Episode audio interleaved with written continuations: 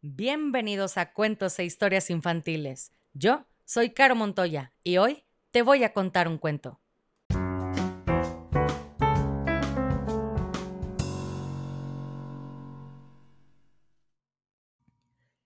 Y el cuento del día de hoy se llama Hija, escrito por Sonja Wimmer. Ilustraciones de Ariel Andrés Almada.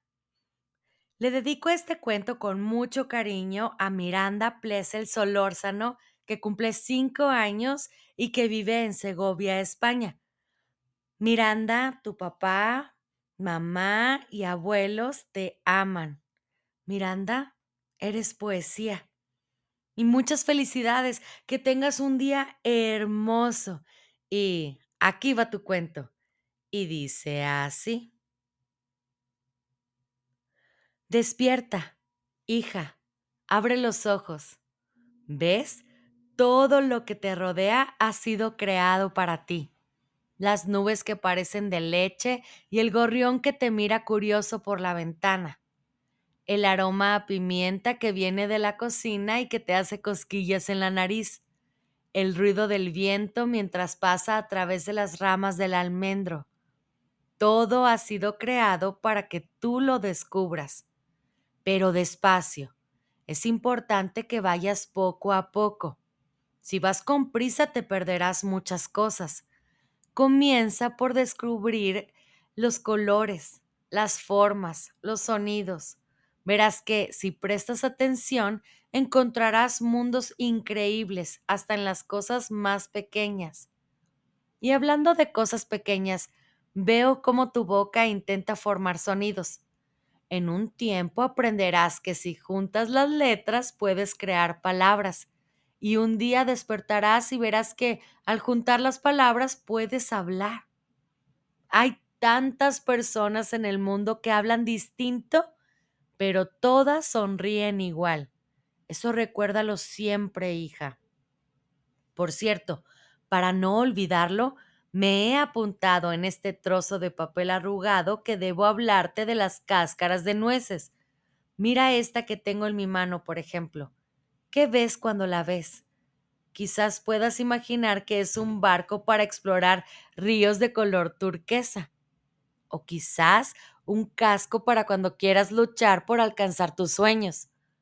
Como las cáscaras de nueces, hay muchas formas de ver las mismas cosas y todas son igual de importantes. Cuando vayas creciendo descubrirás muchas sensaciones curiosas que los adultos llamamos sentimientos. Algunos son rojos como una manzana madura, otros son blancos y ligeros como el algodón, y los hay también de los que brillan hasta que llenamos de entusiasmo.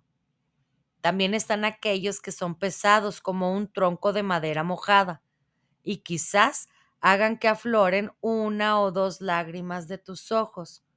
Pero no te preocupes, hija, esos sentimientos siempre terminan desapareciendo y las lágrimas se secan cuando sale el sol.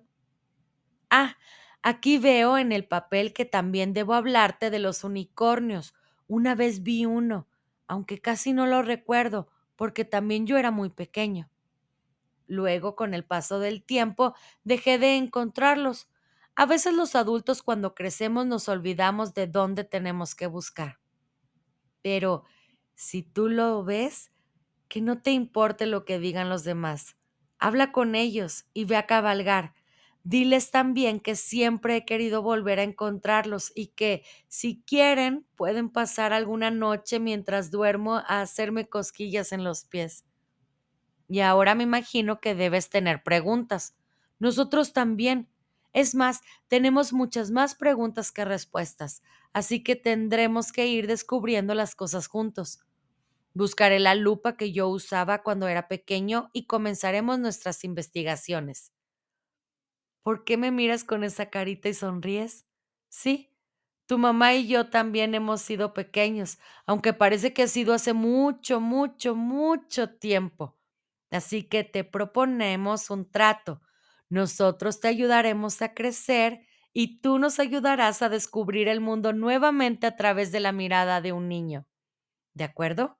Bien, entonces Tómanos de la mano, hija, y mientras el viento te acaricia los rizos, señala en el horizonte el lugar hacia donde quieres dar tus primeros pasos. Y colorín colorado, este cuento se ha acabado, y si no eres feliz, has fracasado como lombriz.